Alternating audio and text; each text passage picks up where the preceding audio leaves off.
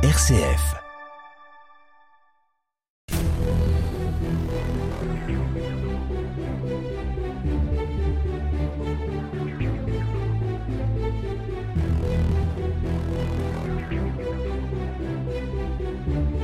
Bonjour, aujourd'hui dans cette chronique nous évoquons la question des Arméniens de Valence et de Romans, une communauté face à son histoire. Immigrée dans nos contrées dès les années 1920, comment cette population arménienne a-t-elle su concilier le maintien de son identité et sa capacité d'intégration? Si plusieurs vagues d'immigration ont touché le territoire drômois, avec les Italiens à la fin du XIXe siècle, puis les Espagnols, les Portugais, les Maghrébins, la vague la plus originale reste incontestablement celle des Arméniens, arrivés dans la Drôme à partir des années 1920, suite à la terrible épreuve du génocide qui avait débuté au printemps 1915. L'exode a conduit les rescapés arméniens à rechercher des terres d'accueil à travers le monde entier, l'Amérique, l'Australie, mais aussi l'Europe. Mais pourquoi dans les années 20 le choix de la région de Valence?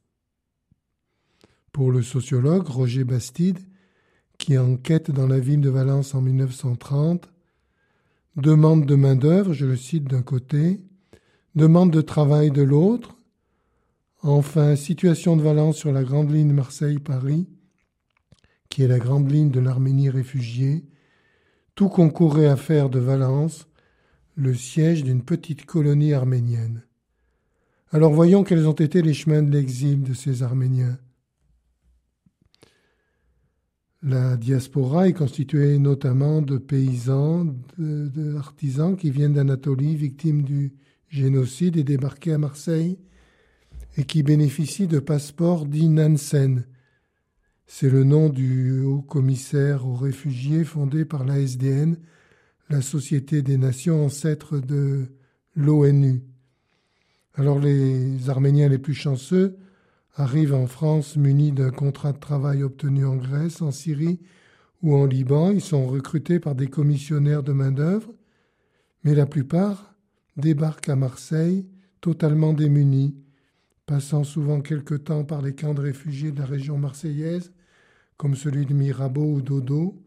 Il leur faut un statut, c'est le statut Nansen que je viens d'évoquer.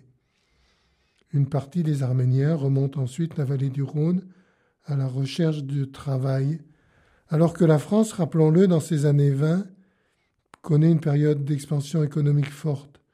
L'historien Jacques Marseille, d'ailleurs, a qualifié cette période d'une croissance à la japonaise. Très tôt employé dans les entreprises, le nombre d'Arméniens va grossir dans la Drôme. On en compte 16 euh, en 1921 et déjà plus de 1200 en 1926, 2640 en 1936. La progression a été rapide. Une petite colonie s'est donc constituée. Et peut-être avez-vous entendu parler de la petite Arménie à Valence. Parce qu'à Valence, un premier contingent d'Arméniens est arrivé en juillet 1922 alors que la ville s'industrialise et attend des bras pour ces entreprises. En 1936, trois grandes villes de la Drôme, Valence, Romans, Montélimar, regroupent ainsi 90% des Arméniens résidant dans le département. Leurs conditions de vie sont difficiles après avoir été hébergés dans des baraquements, des meublés et des garnis à Valence, par exemple l'hôtel de Russie, à l'avenue Sadi Carnot, à la côte des Chapeliers.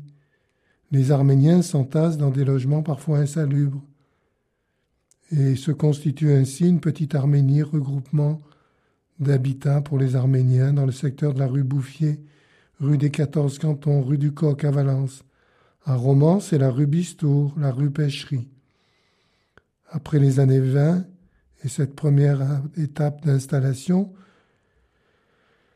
que deviennent donc les Arméniens avec la crise des années 30 La crise des années 30 va les sortir des usines soumises à des quotas d'étrangers les usines de soie, de, mégisserie, de chapellerie, de chimie ou encore la boulonnerie calibrée, par exemple, licencient nombre d'étrangers, licenciés en priorité, comme le prévoit la loi Laval.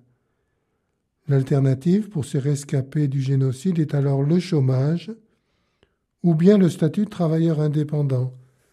En particulier à Valence, ils vont certes trouver quelques industries de chaussures comme à Romans, mais il faut trouver de nouveaux métiers. Ils s'impliquent alors dans le domaine du textile et surtout du petit commerce et de l'artisanat, les métiers de cordonnier, coiffeur, tailleur figurent parmi leurs spécialités. Mais voilà bientôt la loi du 30 octobre 1935 qui interdit même l'exercice des métiers forains par des étrangers qui ne rédisent pas en France depuis plus de cinq ans. La communauté doit donc parfois se serrer les coudes pour continuer à survivre. Nos mémoires sur RCF, Philippe Bouchardot. Mais la communauté s'organise aussi dans les villes. Des parcelles d'Arménie sont reconstituées, les Arméniens conservent leur identité par la pratique de la religion, de l'Église apostolique notamment. C'est un ciment fort que ce culte qui s'exerce côte des Chapeliers à Valence, puis rue Balthazar Barrault. On note aussi des associations qui rassemblent la diaspora, comme l'Union nationale arménienne, fondée à Valence en 1927, ou l'UGAP, Union générale arménienne de bienfaisance. Les partis politiques sont aussi représentés à Valence, comme la Fédération révolutionnaire arménienne. Le sport arménien se développe, organisant une sociabilité interne dans des clubs comme l'Union arménienne de football, qui siège à Valence au Café de l'Est, puis au boulevard Vauban.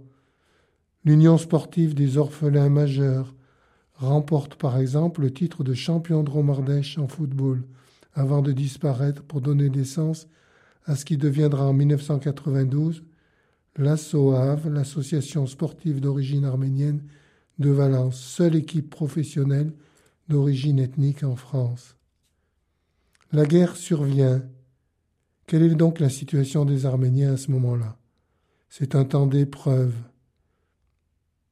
Apatrides encore, le plus souvent, les Arméniens sont souvent soumis aussi, c'est paradoxal, aux obligations militaires.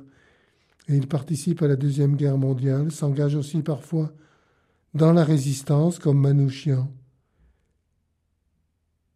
À l'issue de la guerre, en 1947 notamment, mais déjà en 1936, des Arméniens sont partis pour l'Arménie soviétique.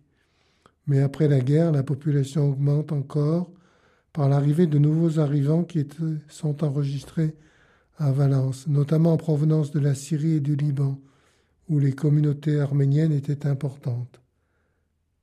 La génération qui suit la guerre s'intègre progressivement, notamment par l'école, en plus du travail, Durant les Trente Glorieuses des années 45-75, les écoles de la rue Madier-Mongeau, l'école du Palais, accueillent 40% d'élèves d'origine arménienne parfois, jusqu'à 60%.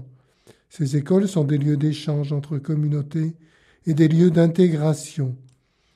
Mais les naturalisations, le service militaire et les mariages mixtes concourent aussi à faciliter cette intégration qui un temps a été freiné par la langue et la culture, les traditions familiales et le maintien d'une vie communautaire. Quelle est la situation aujourd'hui? Cette colonie arménienne est une des plus importantes en France il est admis que la population d'origine arménienne représente environ 10% de la population valentinoise. Et Valence serait la ville française qui compte la plus forte proportion d'Arméniens.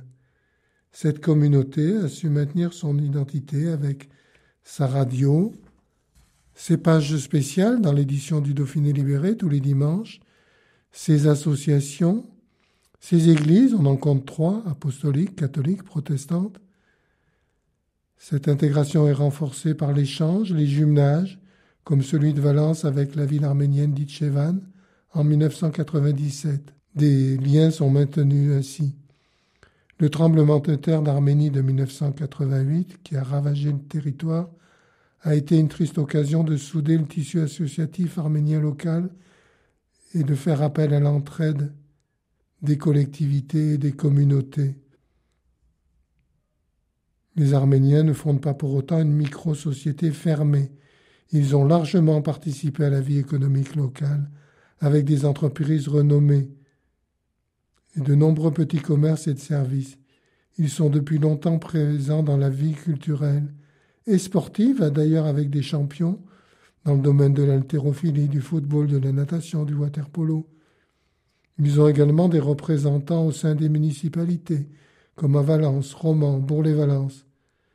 Et au total, cette communauté de destin a su garder des liens organiques forts entre ses membres et entre sa communauté d'accueil. Sans espoir de retour au, pays la plupart du temps, elle s'est inventée un avenir à Valence et à Romans.